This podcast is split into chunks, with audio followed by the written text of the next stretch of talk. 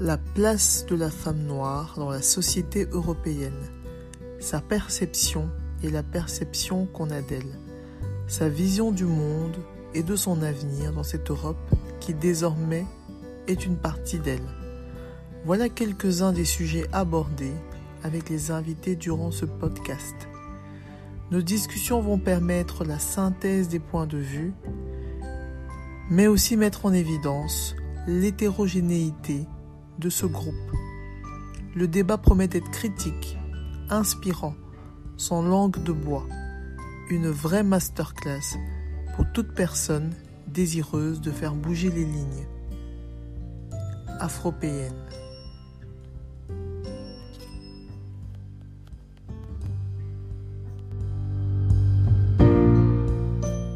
C'est ça, mais ça c'est Vanessa là, c'est mon effet. Allez, bonjour Vanessa, bienvenue sur le podcast. Bonjour Anne, merci pour l'invitation. Avec plaisir.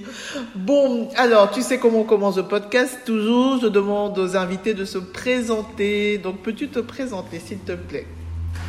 Ben écoute, euh, je m'appelle Vanessa, Mhm. j'ai 34 ans, j'ai toutes mes dents, je suis une informaticienne, un conseiller financier, je suis une femme célibataire et qui l'assume. C'est aussi pour ça que je Ça nous ça fait vraiment partie. euh, non, ça fait vraiment partie de mon identité, donc c'est pour ça que je, je le cite dans ma dans ma présentation. Je suis une investisseuse, euh, je suis influenceuse et je suis aussi chef d'entreprise. Ok, Et voilà.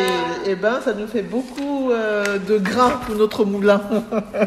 Donc je note, célibataire fait partie de ton identité. Il va falloir que tu m'expliques ça. Mais attends, ça vient. Avant d'aller plus loin, est-ce que tu peux me dire si le terme afropéenne, c'est un terme que tu connaissais déjà? Et euh, si tu te sens euh, à l'aise d'être mise dans cette case? Euh, afropéenne, c'est un terme que je connaissais pas. Je l'ai découvert avec toi. Mhm. Et oui, je me sens complètement à l'aise dans cette case, tout simplement parce que déjà, je- j'ai grandi, je suis née, j'ai grandi. En tout cas, j'ai passé une partie de mon enfance en Afrique. Mhm. Et euh, je suis arrivée en France, j'avais 8 ans. Mais euh, cette petite enfance en Afrique m'a énormément marquée. Donc, je me sens toujours africaine, quelque part, et plus particulièrement camerounaise. Et d'ailleurs, j'ai Mhm. découvert que toi aussi, mais on en parlera après. Mais oui, mais oui, Dossier. des compatriotes. Oui. Et, euh, mais j'ai grandi en France et j'ai passé quasiment 25 ans ici avant de retourner pour la première fois au Cameroun. Donc j'étais complètement. Ouais. larguée. Et, euh, et en fait, c'est vraiment une vraie double culture euh, marquée par ma petite enfance en Afrique. Mais j'ai aussi vraiment été noyée dans le jus européen. Donc je suis vraiment une vraie afropéenne. Je trouve que ce terme me définit très bien. Et toi? Euh, bah écoute, moi c'est un terme que j'ai découvert euh, il y a, je dirais, euh, huit mois, très franchement. Euh, Oui, oui, oui, j'ai découvert il y a huit mois avec euh, une femme que j'adore depuis, Léonora Miano. Tu vois, l'écrivaine camerounaise, vraiment que Mhm. j'adore. Euh, depuis, je, je, je, je n'arrête pas de, de lire tout ce que je peux d'elle. Et en remontant un tout petit peu dans euh, la recherche de ce terme, j'ai vu qu'il avait été inventé par une chanteuse belge, euh, Zap Mama. Et euh, donc du coup, je me suis sentie encore plus proche du terme parce que moi-même, je suis afro-belge. En tout cas, c'est comme ça que je me définis. Et euh, c'est une des raisons pour lesquelles j'ai appelé ce podcast Afropéenne. Il y avait euh, d'autres mots qui m'étaient venus à l'esprit et je trouvais que c'était quelque chose qui rassemblait un peu tout ce que j'étais. Donc voilà, comme ça tu sais aussi pour moi. Alors, revenons sur toi, parce que tu m'intéresses beaucoup. Avant de venir sur ce que j'ai noté, euh, est-ce que tu peux juste me parler un tout petit peu de ton enfance? Euh, Tu nous as déjà expliqué que tu es né au Cameroun, tu as grandi un tout petit peu là-bas, puis tu es venu. Donc moi j'aime bien tout savoir un peu comment les gens en arrivent à ce qu'ils sont aujourd'hui. Et je sais que l'enfance est déterminante. Donc euh, comment est-ce que ça se passe cette enfance au Cameroun et après ici? Bah écoute, euh, mon enfance, euh, c'est vrai que ça fait toujours bizarre. C'est, euh, je suis pas encore habituée à parler au- autant de moi, même si pourtant en influence là vraiment, je me livre trop. Des fois, je, re- je repasse sur mes posts là, je me dis, ah, tu as écrit ça? Bref. Oui, si, Et donc, tu as euh, écrit. Mon enfance, je l'ai passée au Cameroun moi, je dirais pas que j'ai eu une enfance euh, heureuse ou facile. Mhm. n'est pas non plus une enfance euh, malheureuse, mais j'ai eu trouve que j'ai eu une enfance difficile. D'autant plus que maintenant, en Europe et plus particulièrement en France, j'ai tendance à côtoyer des gens qui viennent d'un milieu privilégié. Je suis ce qu'on appelle une transclasse ou trans, euh, j'allais dire transgenre, pardon. Couperai ça au montage. Attends. Mais, euh, que- On veut tout Non, mais- savoir, nous, ici, hein, donc euh, dis. non, mais je crois qu'on appelle trans, trans, transfuge de classe. Il y a un terme en fait que, que j'ai plus du tout euh, sur le bout de la langue, mais que j'ai découvert il n'y a pas si longtemps que Ah, ça. je qui- connaissais pas. qui traduit en fait des enfants qui passent d'une CSP, d'une certaine catégorie socioprofessionnelle à une autre catégorie socioprofessionnelle. C'est-à-dire que moi, je viens d'une CSP moins, moins. Ma mère, Mhm. même si elle était en Afrique, elle était fonctionnaire, elle avait un travail, elle avait acheté sa maison. En fait, on n'était pas si pauvres. Mais on était quand même pauvres en fait par rapport à l'endroit où on vivait.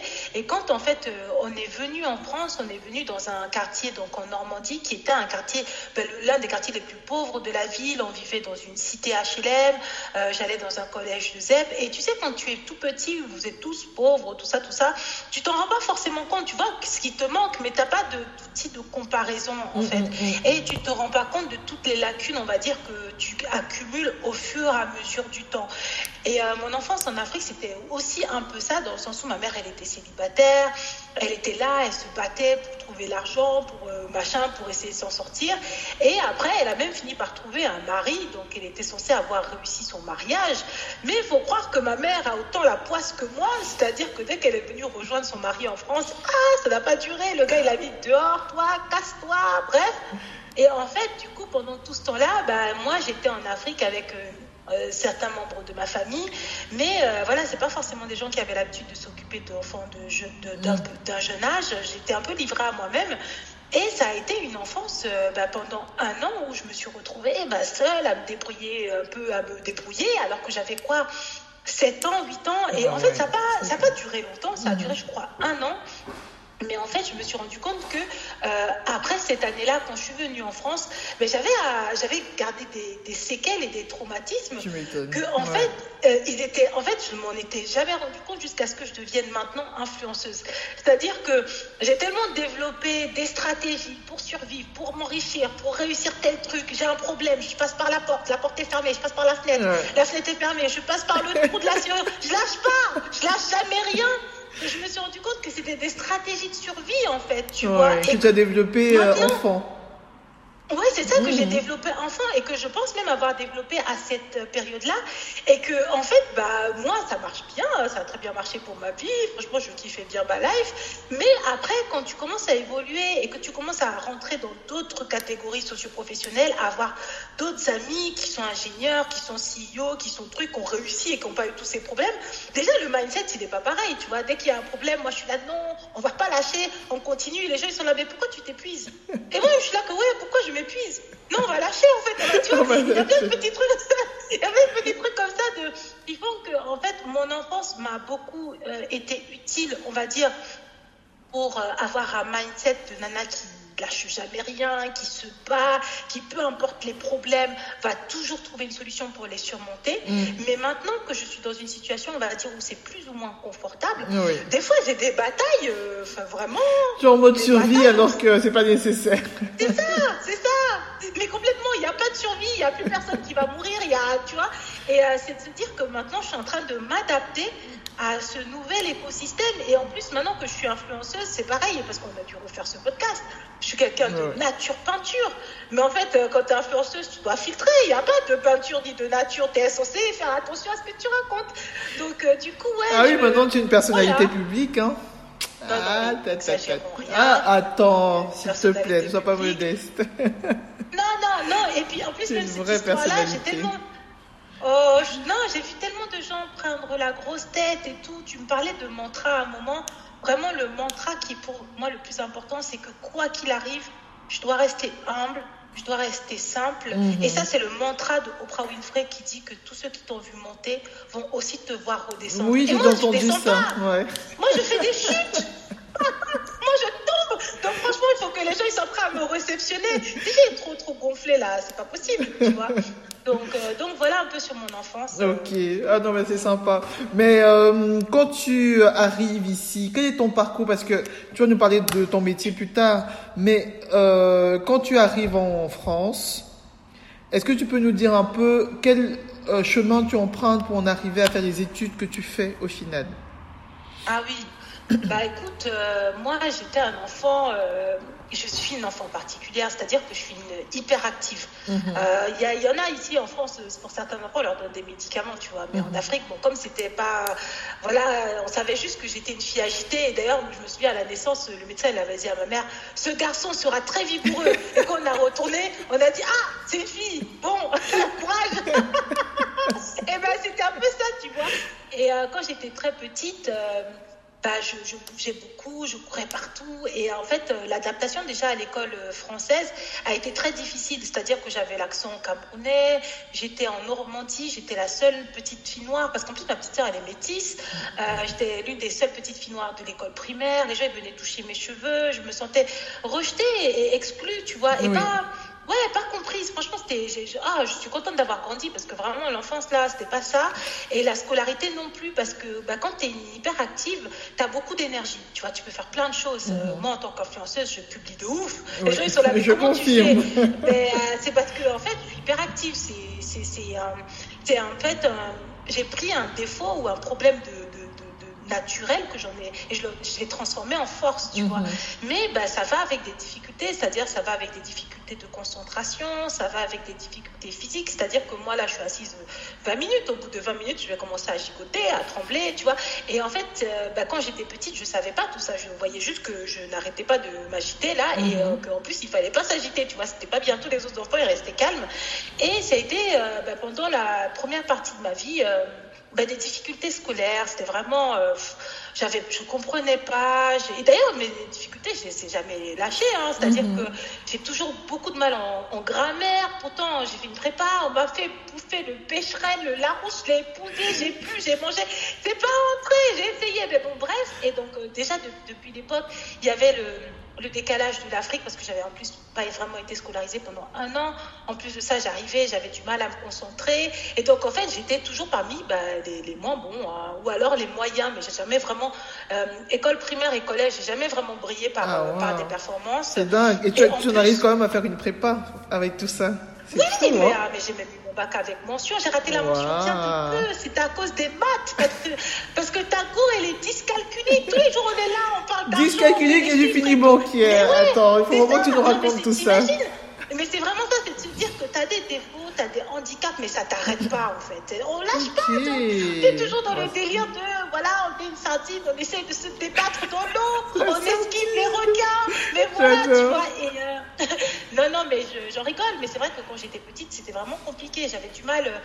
euh, les tables de multiplication, je les ai jamais, euh, c'est jamais rentré. Euh, Les règles de grammaire, c'était difficile. Et, euh, mais par contre, euh, quand j'arrivais à me concentrer, je captais. Captais et euh, donc résultat, euh, mais c'était le comportement, l'agitation à un tel point que j'ai redoublé. Quand j'ai redoublé, ma mère déjà qui avait du mal, ma fille, pourquoi t'es comme ça? Les autres ils sont comme ci, mais toi, et puis toi, bref. Quand j'ai redoublé, elle a dit bon, on va prier, puis que vraiment que la vie fasse de toi ce qu'elle veut. Je suis ta mère, mais vraiment elle a lâché l'affaire, tu vois. c'est plus- Il n'y avait plus d'espoir, il y avait bon, Oh. il y, a, il y a ces autres enfants qui sont assez simples, assez brillants et tout, et puis il y a Vanessa. On va, voilà. Et en fait, le truc, c'est que du coup, j'étais un peu le mouton noir de la famille en retard, agité, qui, fait, qui a redoublé, qui sait pas où elle va, tout ça. Mais j'avais une force de caractère qui était, euh, qui était de telle sorte qu'on pouvait rien me dire en fait. Je faisais plus ou moins ce que je voulais. Et en plus, comme on avait un peu genre give up, ma mère elle avait un peu abandonné, elle était plus là en train de me casser les pieds, ça te donne une liberté en fait. Et en plus, j'aimais rêver, j'aimais beaucoup lire euh, les bouquins, les romans d'amour, euh, les, bouquins historiques. Et donc en fait, j'avais une forme de monde parallèle comme ça Mhm. qui me permettait de, de m'évader et, euh, et qui me permettait surtout de continuer à pas trop écouter en cours et à m'évader dans ma rêverie jusqu'au jour où ma sœur en fait elle a eu son bac et elle a eu un appartement euh, Je me souviens, ça, ça vraiment, c'est vraiment le moteur, mais vraiment. Elle a eu son bac, elle a eu son appartement, et moi, je rêvais de liberté. Et comme je ne pouvais pas avoir la liberté euh, physique et corporelle parce que j'étais très jeune, euh, j'avais une, forme de maturité très jeune. C'est-à-dire qu'en termes de réflexion, je n'ai jamais, jamais vraiment trop changé. Tu vois, mhm. j'ai un peu, j'ai acquis des choses, mais je, j'ai pas la, je reste une femme enfant. D'ailleurs, ça choque toujours les gens, genre, mais elle, là, elle change pas, non, non, non. et, euh, et en fait, le truc, c'est que je rêvais de liberté, mais comme j'étais contrainte physiquement parce que j'étais mineure, que j'étais petite, tout, ben, je, la liberté, c'était dans ma tête. Sauf que là, j'ai compris que bac égale appartement, moyen. égale liberté, il y a moyen de moyenner. Ah, c'était fini c'était fini, là j'allais à l'école, il n'y avait plus besoin de menaces, il n'y avait plus de trucs, trucs, trucs, je savais où j'allais, je savais ce que je voulais Objectif. faire. Euh, objectif, là j'avais plus le temps. Je te dis que là, là moi-même, j'avais mon réveil, enfin, tous les trucs où ma mère a galéré, dès que j'ai compris appartement, liberté, argent, c'était fini en fait. Et c'est de se dire aussi que des fois, moi, j'ai des amis qui ont des enfants qui sont hyper actifs et elles sont en mode euh, panique, tu vois. Ben, moi, je leur dis juste que des fois, bah, c'est donne-lui un but. Mm. S'il veut être riche, tu vois, donne-lui un but parce que mm. moi, c'est vraiment ça qui, à l'âge de, 14 ans, dès que j'ai compris que l'école était un moyen pour avoir ma liberté, parce que j'avais pas de why, pourquoi on fait les choses? Je vais à l'école, mais pourquoi? À partir du moment où je comprenais pas pourquoi, bah, moi je rêvais dans ma tête et je dormais. À partir du moment où j'ai compris que école égale liberté égale argent, c'est bon, c'est réglé. Et donc c'est comme ça que tu as démarré, que tu as été jusqu'au bac avec mention. Félicitations, madame. Et comment tu euh, arrives dans une prépa? Parce que la prépa, c'est pas un truc hyper connu. Tu sais, en, France, j'ai l'impression que c'est vraiment un truc hyper select euh, d'entrer dans une prépa. Ben, en fait, euh, ça, c'est un peu ce que j'expliquais dans le podcast de Johanna. C'est-à-dire que moi, je venais d'un collège très, très pauvre et on était tous plus ou moins nul. Même moi, là, quand j'avais compris que bon, l'école c'était important, j'avais pas forcément une vision de moi comme une élève hyper brillante. Tu vois, je mhm. savais que j'étais pas bête, mais je me disais pas que j'étais, j'avais le level pour aller dans le meilleur lycée de Normandie parce que c'était mon lycée de secteur. Donc, euh, j'avais fait des dérogations, j'avais signé pour aller faire du russe. Ah non, j'avais des stratégies pour m'échapper de ce truc. Et en fait, euh, avec ma mère, finalement, on avait, on avait trouvé un deal parce que moi, mon truc c'était la liberté. Donc, j'avais dit que j'allais partir dans un lycée où j'allais faire du russe et j'allais être en internat. Et c'était fini, je l'avais plus dans les pattes, je vivais ma life. Et en fait euh, finalement elle a trouvé un elle a passé un concours et en fait, elle a trouvé un appartement à, Paris. Et euh, enfin, elle a trouvé un boulot à Paris. Plutôt, elle n'avait pas d'appartement malheureusement. Et en fait, elle pouvait pas nous, elle pouvait pas nous emmener avec elle. On allait être avec elle que les vacances. Donc, on vivait avec elle à Paris. Elle avait acheté une petite chambre de bonne. Là, on vivait à 3 dans 7 mètres carrés. C'était un peu mhm. ouf. Mais c'était avec elle pendant les vacances. Et pendant l'année scolaire, ben, elle m'a dit bon ben, tu veux de la liberté, je pars. Donc, euh, tu n'as plus besoin d'aller faire du russe, on ne sait pas où, et dormir dans des endroits mystiques. Je suis plus là. Donc, euh, tu auras ta liberté. Et c'est vraiment comme ça que le deal, le deal il a été signé.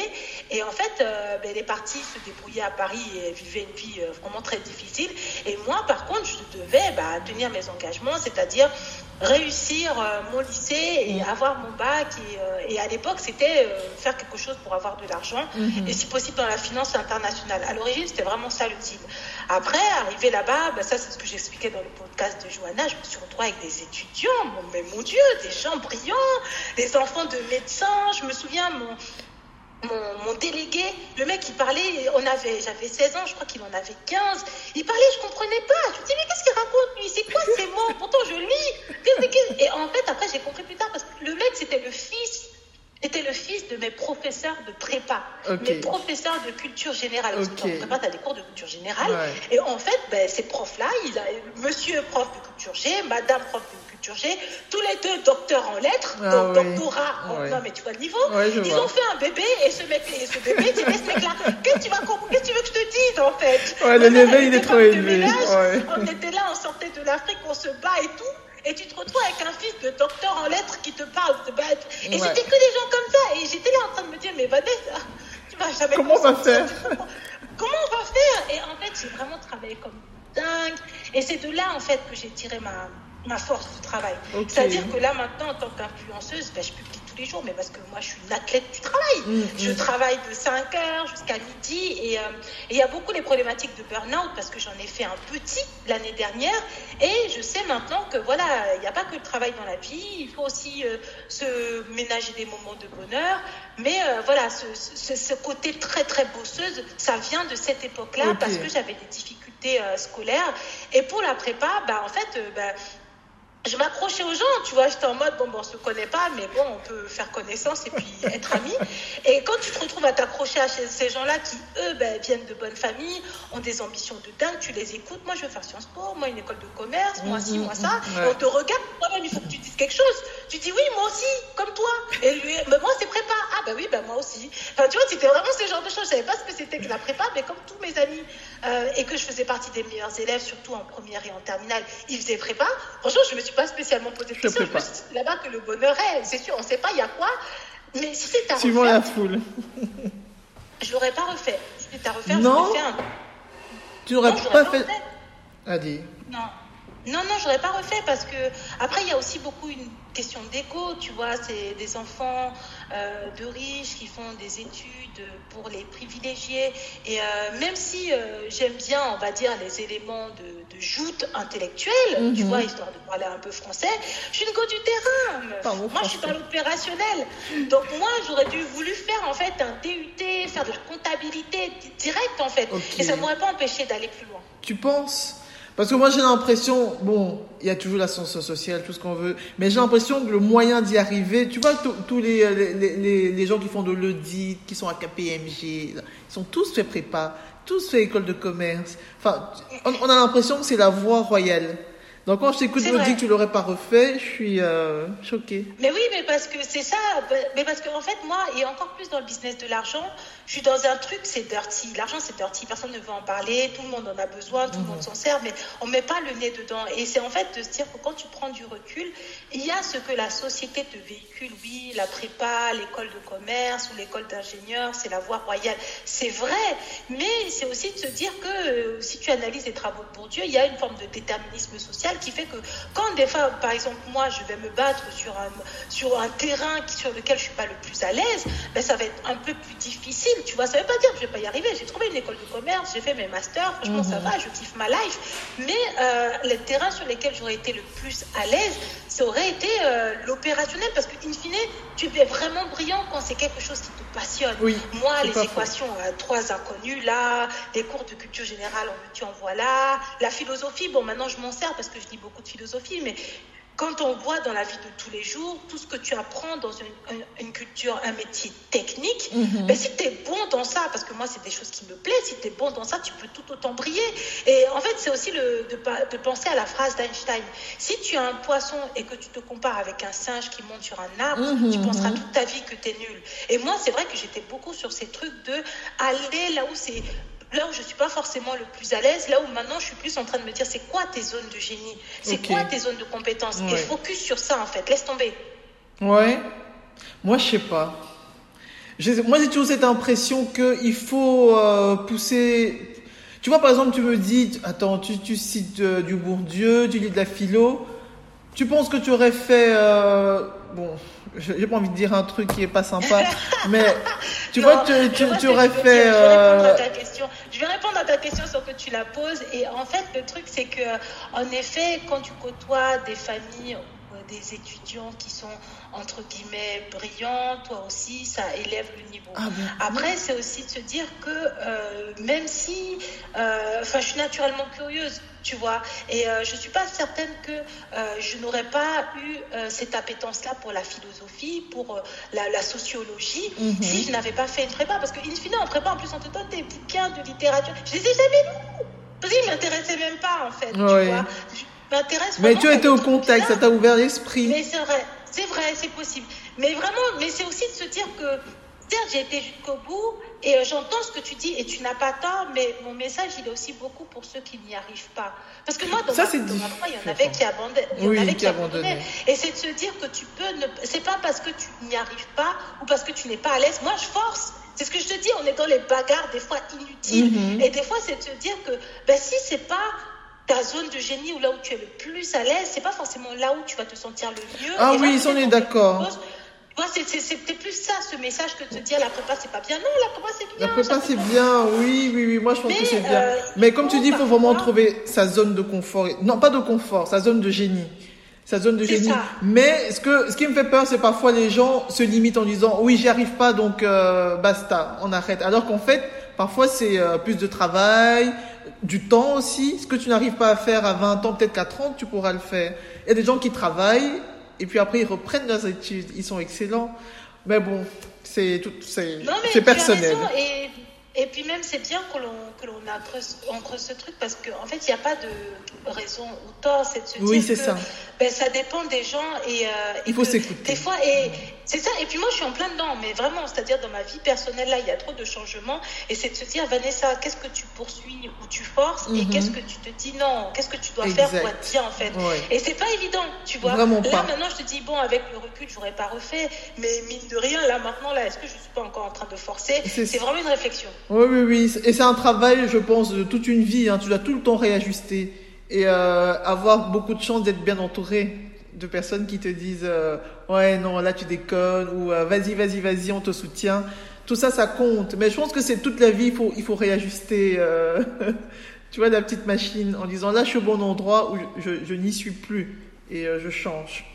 Mais bon, merci, tu nous as bien aidé. Alors raconte-nous comment tu deviens une banquière, parce que on va tout doucement monter euh, en grade. Comment tu deviens une banquière? Ben écoute, euh, comment je suis devenue une banquière? Moi, je rêvais de, travailler dans la finance internationale, mais mhm. voilà, euh, Vanessa était pauvre, donc elle a fait une école de commerce ben, dans ses moyens, c'est-à-dire gratuit.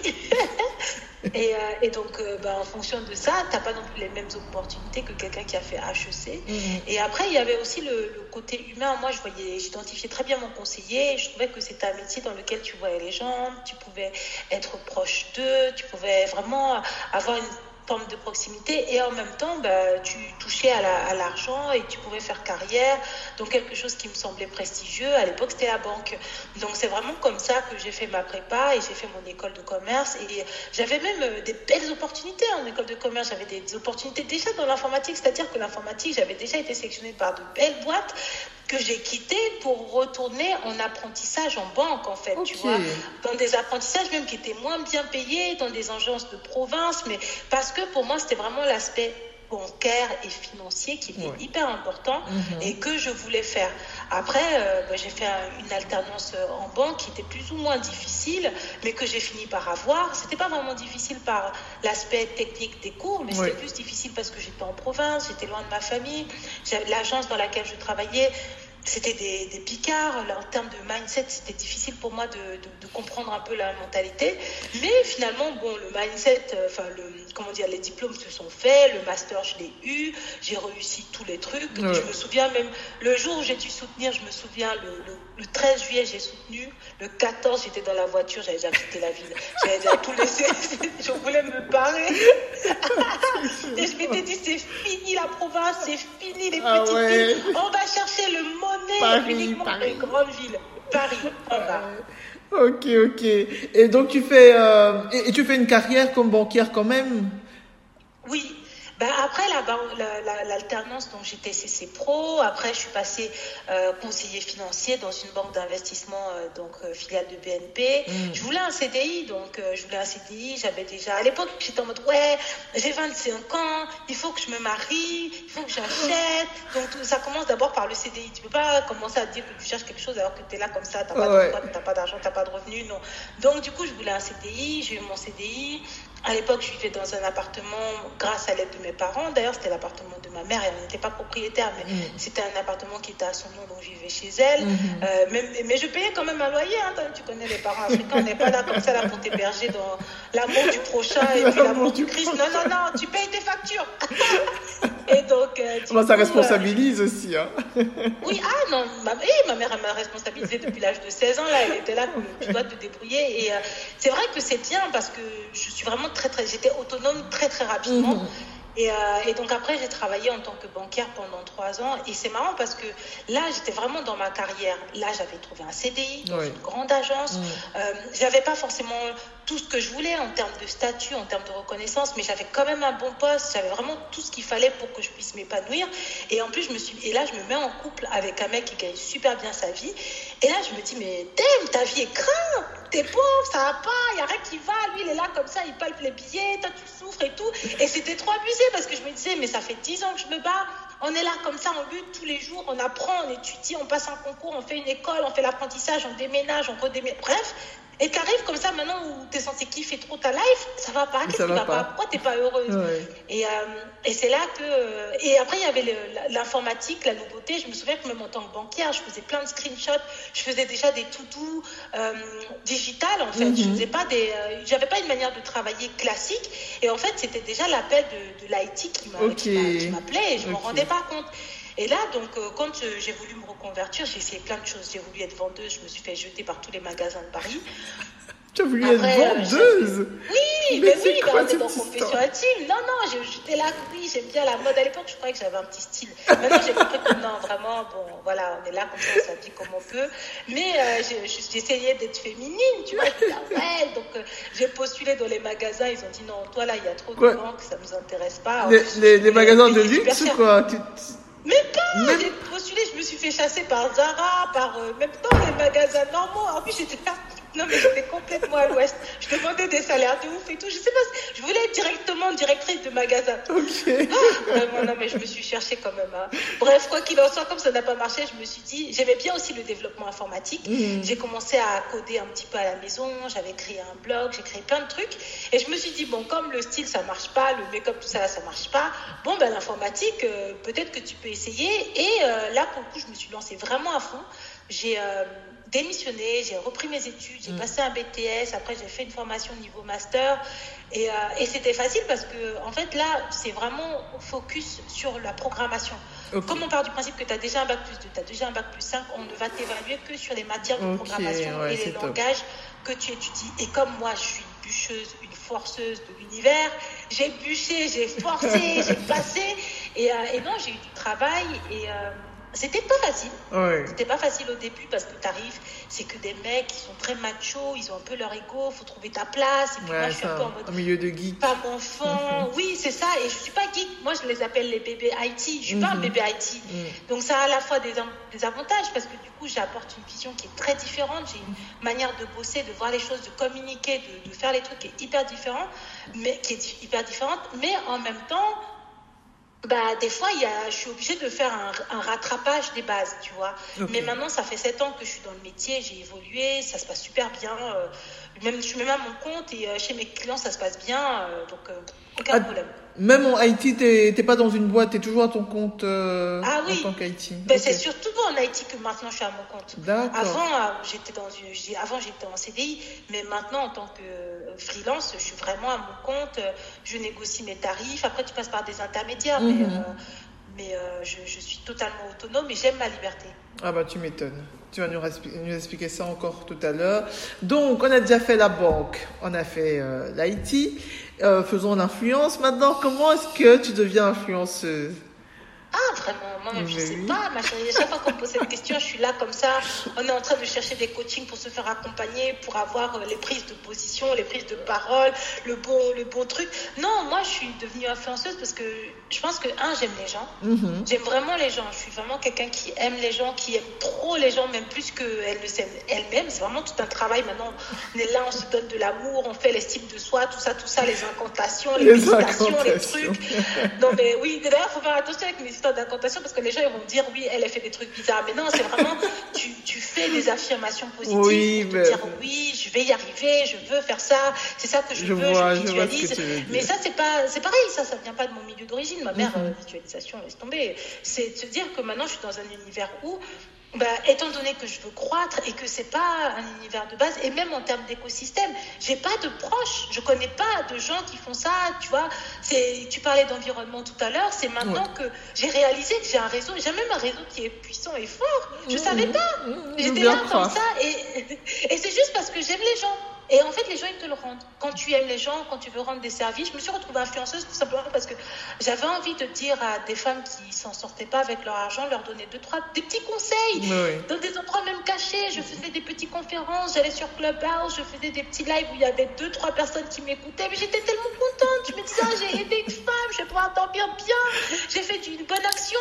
Euh, et après, il y a aussi le truc que tu sais, mon père, il est pasteur, donc on est toujours. on va aider son prochain, on va essayer de. Tu vois, j'étais beaucoup dans ce truc-là.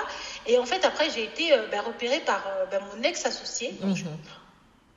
Par mon ex-associé qui m'a proposé de, de professionnaliser le truc. Mais je faisais déjà ça, en fait, tu vois. Mhm. Mais bah, sinon, on va professionnaliser le truc, on va faire un business, on va faire des statuts, tout ça, tout ça. Et, euh, et j'étais partante parce que moi, c'était pas. Elle, elle avait monté des startups, elle avait plein d'expérience sur ce sujet-là. Moi, je suis une experte de mes connaissances financières, mhm. bancaires, gestion de mhm. l'argent et tout. Mais tout ce qui est environnement euh, startup, j'avais fait The Family Lyon, mais c'était même une école pour les employés. Je connaissais pas toutes ces histoires de. Euh, comment tu gères tes statuts entre euh, associés. Ça, c'était ça, c'était son expertise, c'était pas la mienne. Et j'étais contente d'être avec une femme qui me ressemble, qui pouvait me comprendre, parce que je me sentais sécure. Et je le dis toujours, moi, je bosse avec des gens pour des gens. Pas pour faire quelque chose, pas pour de l'argent. En vrai, je m'en fous. Je mhm. veux, c'est toi, je t'aime bien, je bosse avec toi. Parce que je sais que là où, là où tu vas m'emmener, ça correspond à là où moi-même j'ai envie d'aller, en fait, tu vois. Mhm. Et euh, ça a toujours été comme ça que je fonctionnais. Et euh, c'est comme ça qu'en fait, euh, je, me suis je me suis retrouvée à, sur Instagram à faire des posts. À, tu vois, c'était vraiment, on me disait va à gauche, ben, j'allais à gauche. On me disait va à droite, j'allais à droite. Et, mais et après, le truc, c'est que toute seule, maintenant que je suis toute seule, je sais faire ça. Je suis complètement autonome. J'avais déjà plusieurs entreprises avant même qu'on s'associe. Mais euh, ben, il ne peut pas y avoir euh, deux poules ou deux coques dans une basse-course, comme j'aime bien le mmh, mmh. dire. Donc euh, pour moi, en termes de, de business, bah, ce n'était pas moi le leader et j'étais très heureuse de suivre. Après, il y a eu une séparation et euh, je vais la faire bref parce que moi, j'étais plus vraiment heureuse. Euh, le truc qui, moi, m'avait traumatisée, c'était, par exemple, il y avait une newsletter, chacun avait son pôle. Moi, je suis bavarde, donc c'est le podcast.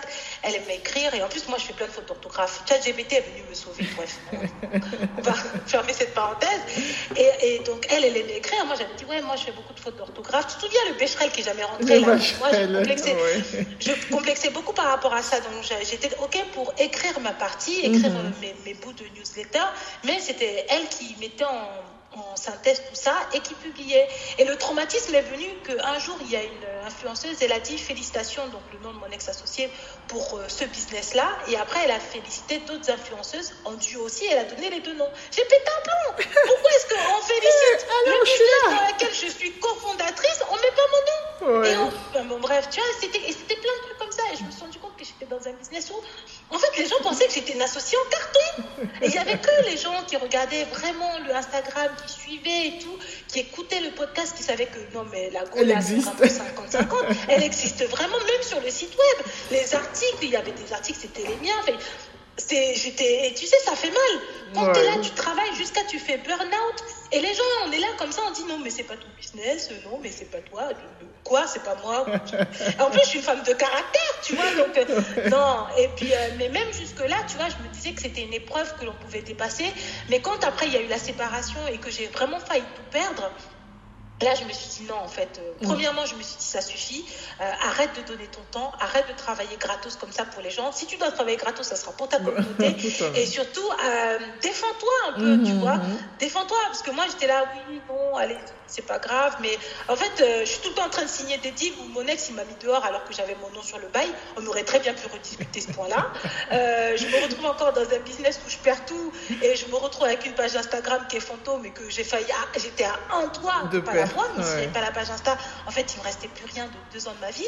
Et c'est de se dire que non, en fait, Vanessa, maintenant, quand tu fais quelque chose, tu te positionnes différemment pour vraiment bah, revendiquer tes droits, protéger tes intérêts, parce qu'en plus, c'est ce que tu racontes toutes les gens, tous les jours aux femmes, en fait, vis-à-vis de l'argent. Mais c'est vrai que... Le cordonnier mal chaussé, hein, c'est... Euh, mais c'est ça, Et puis moi, quand, franchement, c'est mon point faible. Quand il y a d'émotionnel, il y a quelqu'un qui me parle, tu viens, tu me regardes dans les yeux, tu me dis, on y va, je dis, on y va Et non. Quand même... Ça, c'est pas bon du tout. je, risque d'aller sauter dans le trou, et c'est dans le trou que je me dis, mais non Qu'est-ce que je fais là Pourquoi Bref donc on a dit on finit avec ça. Ça, c'était 2022, début d'année 2023. Allez, super. Et donc, euh, bah oui, tu deviens une influenceuse, euh, podcast, newsletter, site internet, et ça marche bien. Mais ton core business, en tout cas, ce qu'on sait de toi, c'est vraiment ce côté euh, finance. Finance, finance, tu en parles beaucoup, tu formes les gens. Est-ce que tu peux nous dire un peu, nous, nous expliquer pour ceux qui écoutent hein, et qui du coup vont aller voir le podcast et tout le reste, est-ce que tu peux nous expliquer un peu ce que tu fais euh, pour ta communauté? Ben, moi, je suis vraiment dévouée à ma communauté dans le sens où, euh, pour moi, c'est des gens et c'est l'humain. C'est d'ailleurs pour ça que je me suis battue que pour ça. Mhm. Une marque, je m'en tape. Un nom, je m'en fous. Les mhm. newsletters, ça se recrée. Un site web, ça se recrée. Mhm. Dans la foulée. Et aussi, c'est de se dire que je me bats pour aider les femmes à avoir les compétences parce que moi, j'ai tellement, je suis tellement cœur d'artichaut là que à chaque fois, je me fais avoir. Mais comme j'ai des compétences qui sont rares et qui sont fortes, je, je m'en sors toujours en fait. C'est de se dire que tu peux avoir le cœur le plus mou de l'univers et te faire toujours euh, avoir parce que tu aimes les gens trucs. Si tu es suffisamment compétente et droite dans tes bottes, tu vas toujours rebondir et tu vas jamais perdre trop de plumes. Ok, tu seras un peu déplumé, mais pas totalement, tu vois, et tu pourras te, tu pourras te remplumer au fur et à mesure du temps. Et c'est ça que j'essaie de donner aux femmes, c'est-à-dire que le matin, je leur donne une newsletter, je, je, je regarde, mais ça me prend un temps de malade, c'est-à-dire que si je faisais pas ça, mais j'irai encore plus loin dans mon, dans mon business dans mes investissements personnels. Mais c'est déjà de leur dire que, un, l'actualité économique, ça se suit tous les jours. Et euh, moi aussi, je m'informe par la même occasion. Mhm. Et c'est aussi de leur donner, parce que je ne suis pas journaliste, les journalistes ont une espèce d'obligation de rester neutre. Moi, je donne toujours mon avis qui est plus que pertinent. Vraiment, ça dépend des fois. Et ça dépend. D'ailleurs, souvent pertinent, souvent. C'est gentil, mais je suis toujours choquée par comment est-ce que j'arrive, je suis inspirée tout le temps, quoi. Enfin, j'ai toujours un truc à dire. Euh, et, c'est de se dire que non, on est dans un univers où les femmes manquent euh, d'éducation financière, elles n'arrivent pas forcément à tenir certaines conversations sur l'économie, sur l'actualité, sur euh, à comprendre aussi les enjeux économiques, tu vois. Mhm. Et moi, l'économie, c'est mon bébé. Genre à mon bac, j'ai eu 18 ans éco au bac, en école de commerce, je faisais toujours partie des majors de promo d'économie. C'est ma passion. Je sais qu'il y en a beaucoup qui n'ont pas cette connaissance économique. Je la partage et je la partage avec beaucoup de générosité. J'essaye. Après, je rajoute toujours un petit peu de dose d'humour parce que c'est chiant, sinon c'est relou. Le marché financier, là, on s'en fout, en fait. Tu non, vois mais tu présentes ça trop bien. Franchement. Ah, c'est vrai oui, oui, oui, oui, Moi, je dis toujours jusqu'au bout. Et pourtant, c'est vrai que naturellement, c'est quelque chose d'indigeste, l'économie. Euh, il suffit d'écouter BFM pendant 5 minutes et. Je jure, c'est ça. Mais c'est ça qui arrive aux femmes. Tu vois, et c'est ça parce qu'en plus, on est, on est challengé, notre attention et notre temps est challengé. Et c'est de se dire que bah, je mets ma pierre à l'édifice en leur donnant cette, ces petites. Et j'essaie, pourtant, je vais parfois loin hein, dans certaines analyses, je fais mhm. des décryptages pour vraiment leur dire non, c'est comme ça que ça se passe. Là, la dernière fois, je parlais euh, du cours de la vanille à Madagascar. J'ai raconté toute une histoire bien drôle, mais en vrai, il y a un effondrement du cours de la vanille, tu vois. Et mhm. c'est vraiment des de faire ça euh, déjà vis-à-vis de l'économie, donc c'est une revue de presse quotidienne. Après, je parle de mes placements et, j'investis beaucoup.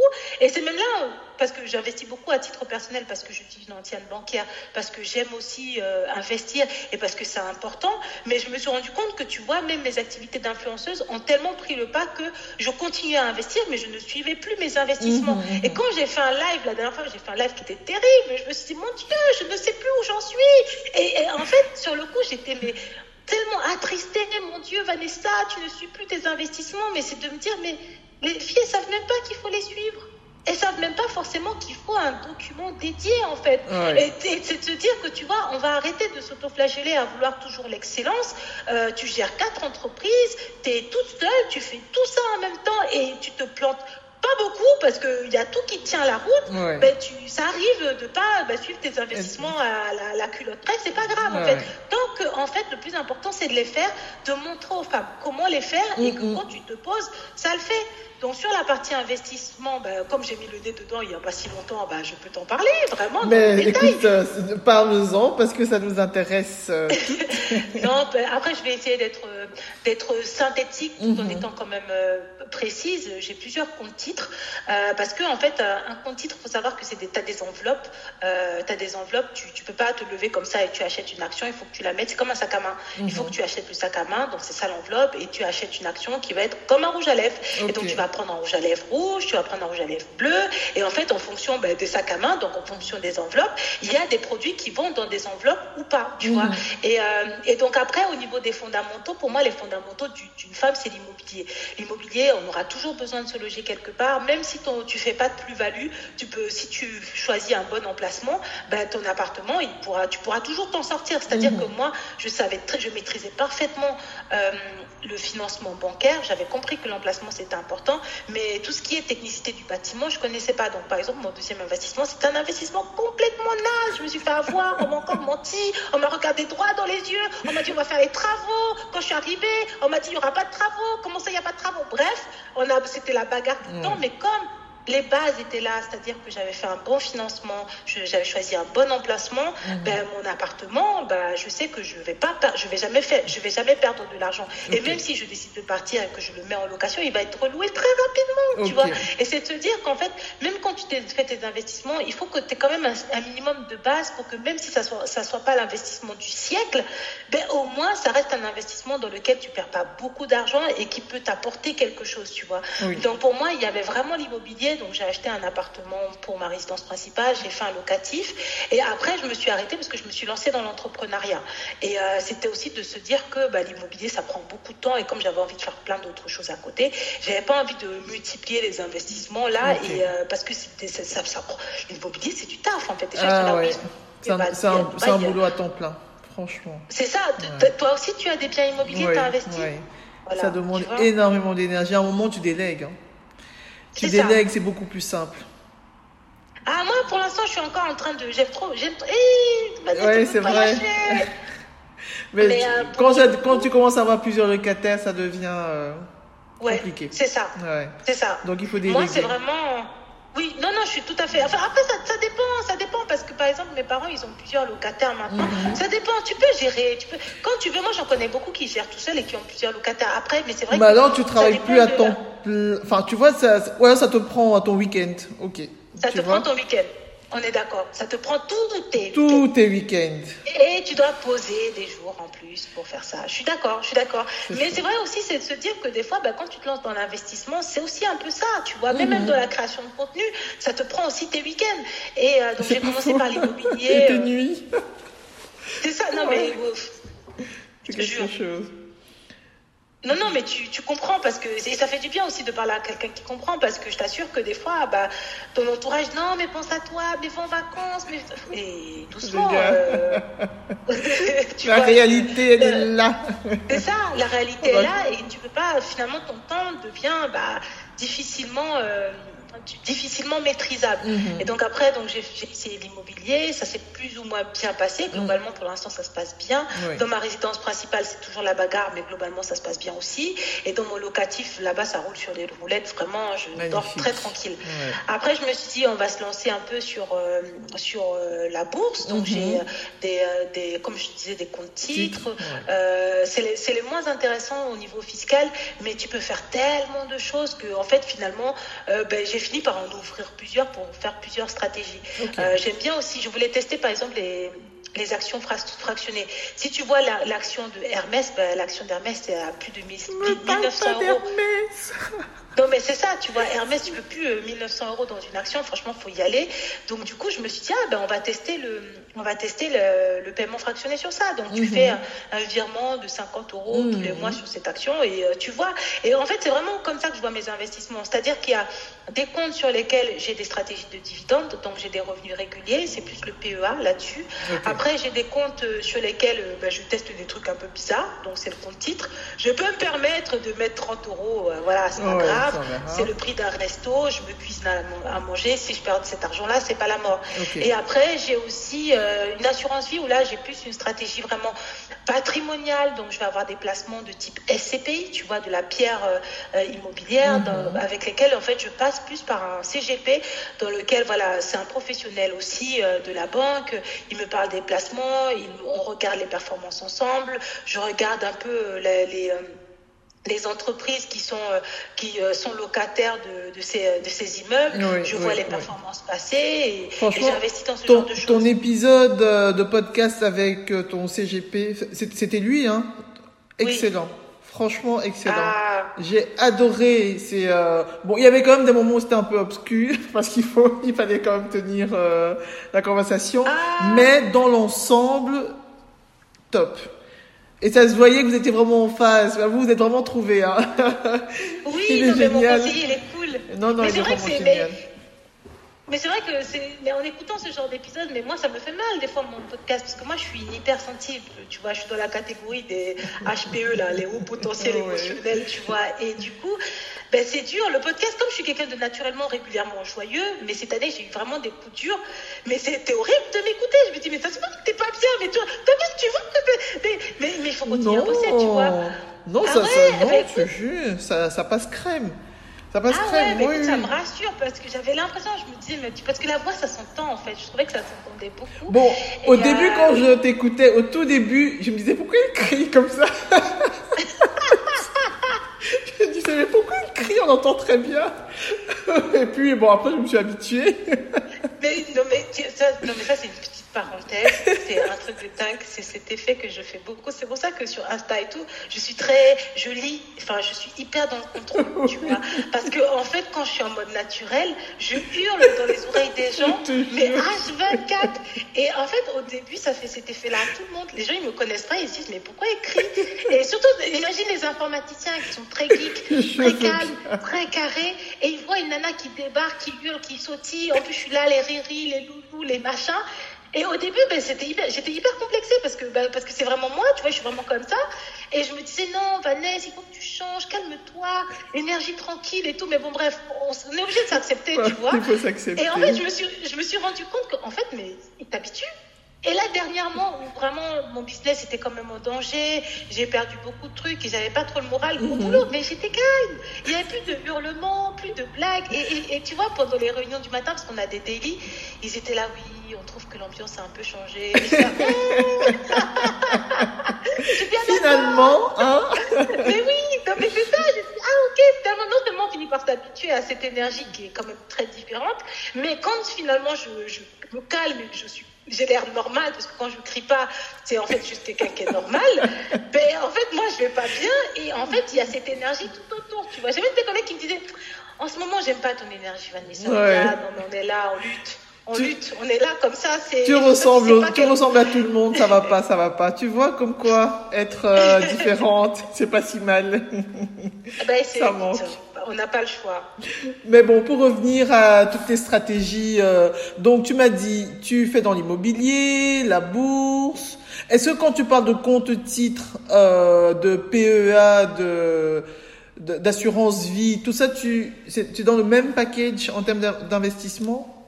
Oui, ça c'est plus des investissements sur les marchés financiers euh, mhm. globalement. Euh, après, en fonction des produits, tu vois, il y a des produits qui vont entrer dans une assurance vie, il y a des produits qui vont entrer dans un compte titre, tu vois, mais c'est plus des investissements globalement sur les marchés euh, boursiers. Et pour ça, tu conseilles d'être accompagné? Ou tu penses que quelqu'un peut tout seul se lancer dans ce type de oui, tu peux être, tu peux accompagner. Mais même là, maintenant, avec tout ce que j'ai fait et vu tout ce que je gagne, je pourrais déjà accompagner. C'est même pas forcément là la question. Tu peux être accompagné et, tu peux. Et moi, je, par exemple, je peux proposer des accompagnements.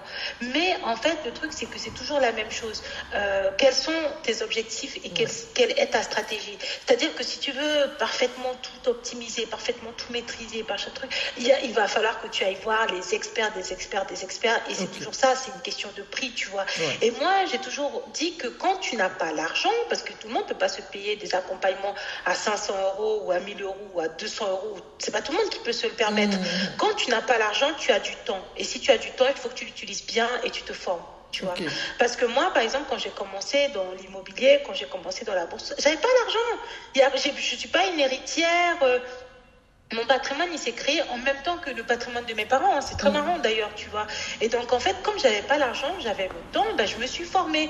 Et c'est de se dire que ben, il y a beaucoup de jeunes filles, elles n'ont pas l'argent. Si, par exemple, là, la nana, elle a que 100 euros, pourquoi est-ce que je vais lui demander de me les donner à moi, alors que ces 100 euros-là, elle peut les prendre et elle peut ben, les investir dans 30 euros par-ci, 40 euros par-là, et se construire son avenir. Après, c'est vrai que ben, c'est ça qui fait aussi que mon ex-associé s'est dit que non, mais elle, là, vraiment, Mère Teresa, là, on a n'a pas le temps, tu vois. On veut de l'oseille et je peux comprendre, tu vois. Mais moi, c'est par rapport à mon histoire. J'ai beaucoup été pauvre, j'ai beaucoup souffert ben, de, ces inégalités où euh, ben, au lycée, ben, quand j'avais du mal, ben, moi j'allais dans des associations, alors que mes ex-camarades, ils avaient des cours particuliers. Euh, tout, tout, tout, même là, mes consoeurs, elles sont là, elles font des, des masterclass, et c'est très bien, tu vois. Mm. Mais tout le monde peut pas payer. Il y en a qui veulent pas, ok, mais il y en a qui peuvent vraiment pas. Et mm. c'est vrai que j'ai tendance à beaucoup travailler pour ces nanas-là qui peuvent pas payer. Et c'est pas parce que tu peux pas payer que tu n'as pas le droit d'avoir au moins l'information. Tu vois, c'est beaucoup je mets beaucoup d'énergie là-dedans et on me dit oui, t'as rien compris, euh, t'as pas d'argent, euh, si t'as pas d'argent, t'as tout raté. Bah écoute, j'ai le temps, j'ai pas de mec, j'ai pas d'enfant, euh, laisse-moi tranquille en fait. Attends, on va revenir sur ton célibat, mais attends, j'ai pas encore fini avec toi. et donc tout à l'heure tu disais l'immobilier, euh, donc évidemment il y a la, la, zone géographique qui est hyper importante, mais aussi le montage financier. Comment, qu'est-ce, qu'est-ce que tu entends par là et comment est-ce que tu fais un bon montage financier? Bah après, ça dépend pour moi le montage financier. Il y a même la stratégie. Est-ce que je commence par euh, une résidence principale? Est-ce que je commence par un investissement locatif Tu vois, pour moi, il n'y a pas de bon ou de mauvais montage financier. Il n'y a que ta situation personnelle et tes objectifs. Tu vois, tu peux. Euh, moi, j'ai choisi une stratégie. J'ai commencé par un investissement locatif et par la suite, euh, j'ai fait ma résidence principale. Mais pourquoi? Parce que j'étais en couple et que j'avais pas spécialement envie d'acheter directement avec la personne avec qui je vivais. Et au niveau des calculs, c'était smart. Tu vois? Bon, finalement, le couple n'a pas tenu et là, j'étais prête à acheter ma résidence principale et je l'ai achetée toute seule. Et tu as des gens qui vont être dans ce type de situation-là. Après, si tu es plutôt dans une situation où tu es très jeune et que tu peux avoir des revenus qui augmentent très vite bah, et que tu veux te sécuriser d'abord, bah, pourquoi pas commencer par la stratégie de la résidence principale. Mais après, il y en a plein d'autres. Après, tu peux passer par des SCI si jamais tu as une famille et que tu veux plutôt euh, donner des parts à tes enfants. Il y a plein de, il y a plein de choses. Et pour moi, c'est pas de se dire euh, qu'est-ce que je peux faire euh, à l'extérieur, c'est qu'est-ce que à l'intérieur je veux en fait pour ma vie, pour mon avenir, comment est-ce que je me vois? Et à partir du moment où tu creuses tous ces éléments-là, tu vas petit à petit trouver des situations, des solutions adaptées à ta situation. Mhm. Et euh, euh, est-ce que si tu vas, bon, quand tu te présentes à la banque, il y a quand même Bon, tu me diras à nouveau, ça dépend de ta situation, mais par exemple, si tu veux un crédit à 100%, est-ce que c'est des, choses qui sont encore faisables aujourd'hui? Évidemment, mais il faut savoir qu'en banque, moi ça c'est ce que j'ai découvert. Aïe, aïe, aïe, mhm. c'est vraiment à la carte. C'est à la, carte. C'est-à-dire que si tu as un client, tu as une bonne situation, tu as beaucoup d'argent, tu vas ramener de l'oseille, mais on va te dérouler le tapis mhm, rouge. Mhm, de même que si t'es pas, voilà, c'est dur, vraiment, tu n'as que des cacahuètes, tout ça, ben, si on te donne l'heure, c'est que tu as de la chance. Et euh, c'est vrai que c'est injuste et quand on entend ce genre de discours, ça peut paraître brutal. Mais en même temps, la vie, elle est injuste et la vie, elle est brutale. Moi, je suis mm. quelqu'un de très factuel et de très euh, pragmatique. C'est-à-dire que la réalité, c'est ça. Donc, mm, où mm. est-ce que toi, tu vas te situer? Si tu sais qu'on va surtout aider les gens qui ont une bonne situation bancaire, ben moi, je vais te, essayer de te donner des conseils pour que, avoir une bonne situation bancaire pour t'éviter les problèmes. Après, si tu veux batailler, lutter, nager à contre-courant, c'est un problème. Mais moi, je suis pas dans ça, tu vois. Ok. Et quand tu vois tous ces euh, influenceurs, justement, sur YouTube et, oui, non, principalement sur YouTube, qui disent euh, oui, euh, on, va s'acheter, enfin, viens suivre ma formation, je vais t'apprendre comment acheter trois immeubles, un chaque année, financé à 110%. Est-ce que ce sont des messages, voilà, qui tiennent la route? C'est des messages qui peuvent être vrais. Le problème, c'est quand le, le vrai du faux, des fois, c'est compliqué, mais c'est des messages qui peuvent être vrais. En mm. effet, tu peux acheter un, immeuble tous les ans, ou un immeuble tous les deux ans, ou un immeuble même tous les six mois, vraiment en fonction de ta situation. Ça peut aller très vite. Par contre, c'est de se dire aussi que euh, dans la vie, c'est comme dans, la bourse, en fait, il faut faire attention à la pas du gain. On est dans une société où les gens veulent aller très vite, parfois trop vite, et c'est comme ça que tu te brûles, en fait. Il faut des fois accepter que les choses prennent du temps. Mm les choses euh, se font avec le le temps en fait, le temps de maîtriser ta compétence. Pourquoi tu vas acheter un immeuble tous les ans si tu n'en as jamais eu? C'est comment tu vas faire en fait s'il y a des travaux? Est-ce que tu maîtrises tes travaux? Si encore tu as ta famille qui est dans le bâtiment, tu maîtrises, enfin tu vois ce que je veux dire, tu as des ressources proches de toi pour t'aider à gérer les problèmes, euh, ces problèmes-là, ok. Mais si tu vas aller très vite, bah, des fois tu vas te cramer. La dernière fois j'ai fait un live où on parlait de, des cryptos. Moi j'ai perdu pas mal d'argent en crypto, vraiment ça m'a énervé. Mais c'est comme ça que j'ai fait mon expérience, tu vois. Et heureusement que j'ai pas fait du all-in, parce que c'est ça aussi l'avantage de la diversification. Quand sur le plan de, de, de l'immobilier, là, ça a commencé à m'embêter avec ma résidence principale et mes copropriétaires, je suis partie en bourse et en bourse, j'étais très contente, j'ai gagné de l'argent.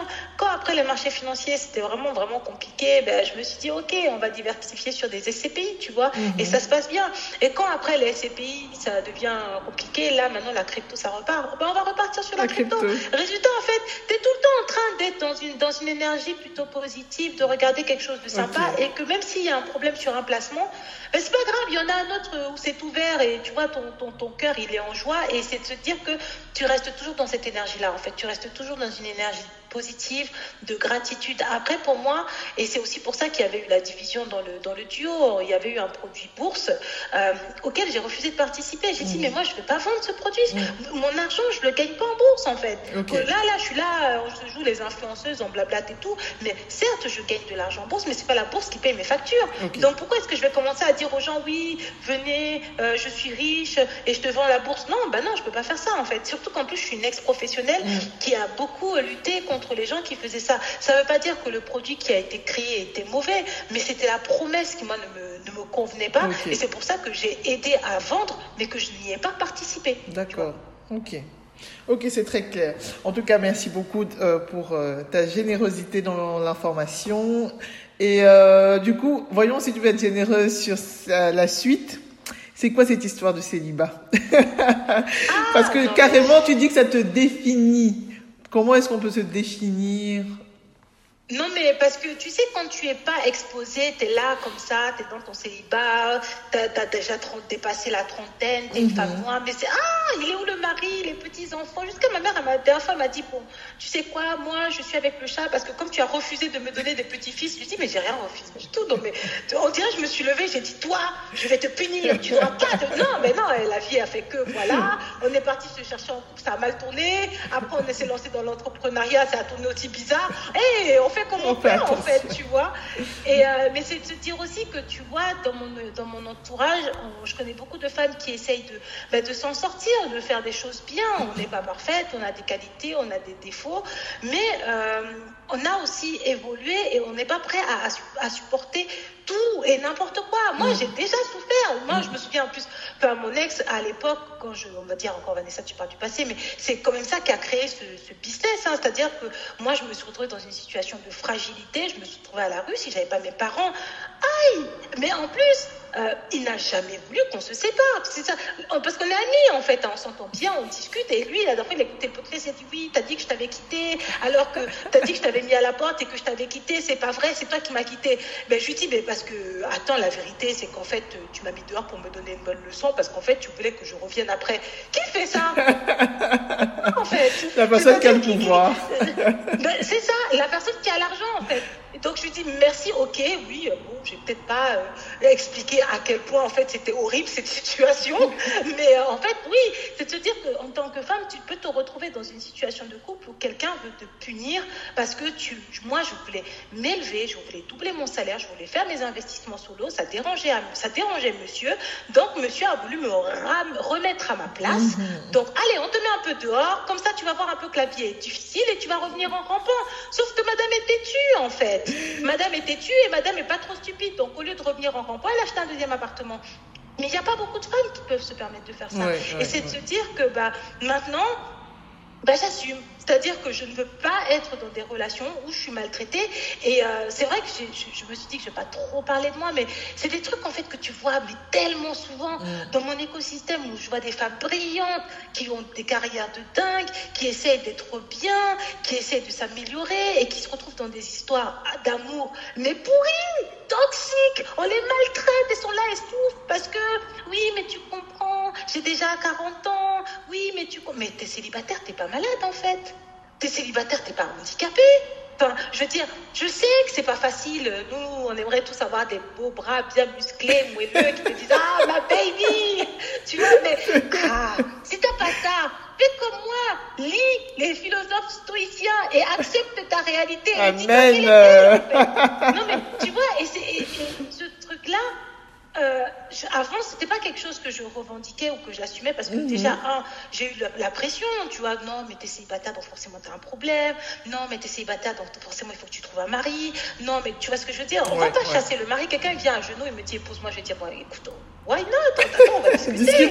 Mais on va pas chasser, mais tu vas pas te mettre dans des états parce que t'as pas trouvé.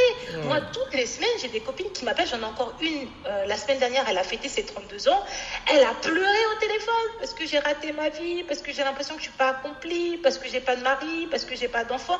Mais ma chérie, t'as fait tellement de choses, Mm, tu t'es mm, battue mm, pour, t'as lutté pour tellement d'autres trucs que pourquoi tu focuses sur ce que tu n'as pas Tu as l'impression que c'est plus dans euh, nos communautés afrodescendantes ou tu, c'est généralisé? Franchement, c'est généralisé. Ma copine, qui elle est, elle est picarde et elle est blonde aux yeux bleus, et elle habite dans un village. J'aurais jamais cru qu'elle, elle allait déprimer parce qu'elle était célibataire, tu vois. Ouais. Mais dans nos sociétés afro-descendantes, pour moi, c'est encore plus violent. Moi, mon père, tous les jours, il m'appelle. Ma fille, je prie pour que tu trouves un mari. Amen. Je dis, bon, ok, papa, d'accord. Mais ok, prie aussi pour que je sois en bonne santé et que ma santé mentale tienne le coup, en fait, tu vois. Parce que si c'est trouver un mari qui va encore vouloir me punir parce que je veux créer une cinquième société, Euh, euh. qu'est-ce que tu veux? Euh. tu vois, et Ouais. est-ce que j'aurais été épanouie dans ce genre de relation? C'est de se dire que maintenant, voilà, bah, j'ai 34 ans, je fais des trucs sur Internet, euh, influenceuse, bon, je sais pas trop, euh, j'essaie d'aider les gens comme je peux, euh, je commercialiserai peut-être plus tard ces activités, pour l'instant, ben, tout va bien, l'argent, Ouais. ça rentre, il n'y a pas de problème. Si je trouve un mari qui est gentil, qui me traite bien, et qu'on se marie ou pas d'ailleurs, ben, tant mieux. Si je n'en ai pas, c'est pas grave, je suis pas malade, je vais pas mourir. J'adore, j'adore ce discours. Totalement fan. Merci. Et euh, dis-moi, est-ce que tu as l'impression que, bon, tu as un tout petit peu répondu euh, le long du podcast, mais est-ce que tu as l'impression que être une femme, point, une femme noire, deuxième point, c'est quelque chose qui a influencé ton parcours négativement ou positivement, ou que ça n'a pas toujours été un sujet? Bah non, être une femme noire, c'est dur. hein. Je veux dire, euh, c'est mais être une femme noire pour moi, c'est dur en Afrique comme c'est dur en France. Il y a une telle pression. Franchement, tu dois. Waouh. Même même quand je discute avec d'autres nanas, la dernière fois, j'étais en train de t'expliquer que je savais pas piler le couscous. J'avais mal. Que oui, non, mais c'est que bon, j'ai regardé la dernière fois sur la recette euh, TripAdvisor. Non, c'est c'est Tripad. Non, c'est pas TripAdvisor, c'est les restos. Oui. truc. Marmiton, voilà. Marmiton. Comment on fait pour piler le couscous? Ou je suis allée... Tu vois, t'imagines toutes ces injonctions alors que je fais plein d'autres trucs bien. Mais c'est, de te dire que quand t'es une femme et quand t'es encore une femme noire, mais on attend de toi des trucs de dingue. Bah oui, bon, je sais pas faire le ndolé, ok, bon, bah... Je sais faire plein d'autres choses, tu vois. Et, et, ça, c'est sur la partie personnelle, mais sur la partie professionnelle aussi. Ben, des fois, j'ai toujours eu ce, ce truc que je devais faire beaucoup plus. Je devais être plus compétente. Je devais être plus professionnelle. Je devais donner plus. Et c'est de se dire, même maintenant que je commence à, à glisser tranquillement vers la quarantaine, hein, parce que ta Vanessa est vieillie, ben, c'est de se dire que non, mais en fait, relax. On va commencer à se détendre. Euh, On n'est pas obligé d'être parfaite. Euh, euh, la vie s'arrête pas ce soir. Et c'est fait, c'est fait. C'est pas fait, tant pis. Tant pis. Eh ben dis donc, tu deviens philosophe. Ça a bien infusé. Tous ces bouquins, ça a infusé. Mais je sais que tu as déjà parlé de ton mantra, mais est-ce que tu pourrais nous dire un peu euh, tout le long de ton parcours, les choses ou la chose qui t'a permis de tenir ton fil conducteur? Ou alors ce que tu sais maintenant que tu aurais aimé savoir dès le début? Un des Bah, deux. Le truc, c'est que moi, j'ai pas une vie facile. C'est vraiment. euh, il s'agit pas de se plaindre. hein. Et d'ailleurs, j'ai pas. C'est-à-dire que, je- genre, quand je commence à penser à ma vie, tu vois, et je regarde les autres storytelling, et je dis oui, j'ai galéré, j'ai souffert et tout. Des fois, tu te rends compte que les gens ils mentent, tu vois. Et je dis mais, mais moi, j'ai vraiment souffert. Et en fait, c'est pour te dire que mais tu peux même plus trop le dire parce que on va dire ouais, on fait du cinéma et tout. Storytelling. Et en fait, c'est te dire que bah, quand tu as vécu des trucs tellement difficiles, j'ai vécu des trucs traumatisants en tant que femme, des situations même des fois de harcèlement sexuel ou, ou des situations, ouais, où. Mais même parce que je suis quand même assez féminine, j'aime me mettre en valeur et tout. Il y a des fois où j'ai douté, hein. des fois je me suis dit non, mais je vais m'habiller comme un sac. euh, Tu vois, vraiment Ouais, ouais. tous ces trucs-là qui, déstabilise un peu la confiance en soi et l'estime de soi et finalement après ça impacte tes performances. C'est toujours été de me repositionner et de me dire bon ben moi ce qui m'a toujours sauvé c'est le travail. C'est-à-dire qu'on aura beau te dire quoi que ce soit sur quoi que ce soit, tu vas travailler, on va te demander quelque chose de très précis et tu vas essayer de faire de ton mieux pour apporter euh, satisfaction. Des fois c'est très bien fait, des fois c'est beaucoup moins bien fait, mais quand tu as fait de ton mieux, ton interlocuteur en face, il le sait en fait. Et même si tu as les loups-garous qui viennent te mordre, les crocodiles qui viennent te croquer, et eh ben t'as fait en fait, t'as fait comme t'as pu et tu as de quoi répondre. Tu vois, voilà, c'est hyper important. Le travail, c'est vraiment ça. Après moi, en termes de mantra, j'ai beaucoup des valeurs humanistes et euh, j'ai ce côté un peu femme-enfant très naïve et euh, ce que j'aurais dû. Mais ça, mes parents, ils me le répètent. Je te dis, même à 34 ans, j'ai toujours des parents qui sont là comme ça, on dirait, j'ai 8 ans, tu vois, parce que j'ai ce côté très femme-enfant, très naïve. Et c'est pas. C'est pas de l'immaturité en fait, c'est vraiment un caractère. Je mhm. choisis d'écouter les gens. C'est-à-dire que mon propriétaire là dans ma, dans ma résidence principale, le gars il m'a dit on va faire les travaux, il m'a regardé droit dans les yeux. Ben, je l'ai cru en fait, tu vois, parce que parce que moi quand je dis quelque chose, j'essaye de le faire. Je fais vraiment tout faire, même trop d'ailleurs, tu vois. Et, euh, et ce que j'aurais vraiment voulu savoir, c'est que les gens, ils mentent.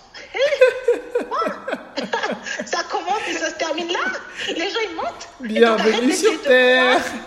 non, mais c'est vrai, et c'est terrible. Et le pire, c'est que ça fait longtemps qu'on me répète ça dans les oreilles. Vanessa, les gens, ils mentent. Arrête de les écouter. Mais... Euh, c'est tellement intrinsèque dans moi que j'ai envie de les croire et j'ai envie de les écouter et je me fais avoir en fait. Continue, continue, ça vaut la peine. Parce que parmi toutes ces euh, personnes qui mentent, enfin parmi, à côté de toutes ces personnes qui mentent, il y en a autant qui disent, euh, qui disent vrai, qui sont vrais. Donc je pense que ça vaut la peine de continuer euh, sur ton chemin. En tout cas, pour les gens comme nous qui te rencontrons, on se dit ah on n'est pas seul, on n'est pas fou, tu vois. Donc euh, c'est bien d'avoir une personnalité euh, publique qui euh, ressemble à, à, ce à quoi on veut, à ce à quoi on aspire en fait. Donc non, continue à être toi on valide. Ah, c'est trop mignon, c'est ce jeu. Mais c'est vrai que ben, non, j'ai fait vraiment de belles rencontres. Et c'est vrai que c'est marrant aussi par rapport à ça. Tu sais, quand tu fais de l'influence, tu crées du contenu comme ça. Tu sais, moi, je suis seule dans mes trucs là, donc, face à mon téléphone, face à mon PC. Et pendant longtemps, je travaillais en plus. D'abord, même je travaillais, j'étais me cacher encore par quelqu'un d'autre. Donc vraiment, il y avait plein de, couches. Et c'était et jamais je me serais dit que bah, j'aurais un retour. C'est vraiment, mhm. tu sais, tu es en mode, tu donnes généreusement. Et là, maintenant, je commence à avoir des retours. Et je te jure que je suis même pas prête des fois. les gens, ils sont là, ils t'envoient des messages. Non, mais c'est bien, ça nous a impacté, ça a changé ma vie. Ça fait... Je me dis, mais wow Et c'est vrai que c'est rassurant. C'est rassurant parce que même sur l'estime de soi beaucoup, quand tu fais le choix de croire aux gens, le choix de croire en l'humain, le choix de donner alors que tu peux vendre, le mhm. choix d'essayer d'aider alors que tu peux tout ramasser pour toi. Mhm, Parce que je peux, je sais, je sais faire, tu vois. Même quand je suis énervée, je peux aussi être méchante. Mais c'est de se dire que des fois sur un deal, tu choisis de, ok, je laisse, je perds, j'abandonne. Ben, en fait, si tu n'as pas des gens aussi extérieurs qui te font comprendre que ça leur apporte quelque chose, ben tu te sens bête en fait. Franchement, moi quand je te dis le mec de Instagram, il m'a dit pourquoi est-ce que votre page Meta Facebook, c'est pas votre nom J'ai dit, ben parce que je suis bête. Voilà. J'ai cru. On m'a dit, fais confiance. J'ai fait confiance. Il a éclaté de rire. Tu vois, il a éclaté de rire. Je dis, ben c'est ça, j'y ai cru. Mais quand tu, tu, tu t'attends à quel discours en fait Oui, j'y ai cru. Et en fait, après, tu te dis, mais je suis bête. Mais est-ce que je suis vraiment bête? Parce que je fais des trucs un peu intelligents quand même. Mais tu vois, et en fait, c'est après quand tu rencontres d'autres personnes qui sont aussi dans le mindset comme toi, mhm. qui croient aussi en l'humain, qui veulent partager, même si on n'oublie pas l'argent, on n'oublie pas le business, tu vois, mais qui ont aussi cet aspect-là, ben, tu te dis qu'en fait, non, je suis pas bête. J'ai cru, j'ai juste fait confiance à la mauvaise personne. C'est pas la même chose. Et tu te sens, et tu te regardes pas pareil, tu vois. Donc c'est vrai que ça m'a fait vraiment du bien aussi de rencontrer des, des gens et d'avoir plus de retours de la communauté par rapport à ça. Allez, super. Comme quoi, hein, messieurs, mesdames, les retours, ça vaut la peine. Ça vaut la peine. Ça, ça encourage. En tout cas, merci beaucoup. Je te fais un retour en direct. Ton podcast. J'ai adoré. Ah, super. Ah, super. Je suis trop contente. Je suis trop contente. Mais écoute, je pense que cet épisode encore va vraiment plaire parce que euh, on a passé un super moment. Et euh, comme je disais, tu es hyper généreuse sur ce que tu donnes. Euh, les infos, ben, et j'encourage tout le monde à aller voir ton, ta, newsletter, à écouter ton podcast, parce que moi, j'ai un week-end. Hein. J'ai enchaîné les épisodes. En un week-end, j'avais tout fait parce que c'est vraiment que de la crème. La crème de la crème. Donc euh, voilà. Merci pour euh, ta participation à cet épisode. Merci pour toutes les infos et euh, merci pour ton temps surtout. non, mais merci à toi. Attends, on a refait une deuxième fois. Donc merci beaucoup. Et Merci pour tous les conseils et au plaisir. Au plaisir. Allez, passez une bonne soirée. bye. bye. Voilà, voilà les amis. J'espère que l'épisode vous a plu et que le podcast vous inspire autant que moi. N'hésitez pas à soutenir le projet en vous abonnant et en partageant les audios avec votre entourage. Laissez des commentaires et plein d'étoiles et à très vite pour un nouvel épisode. Ciao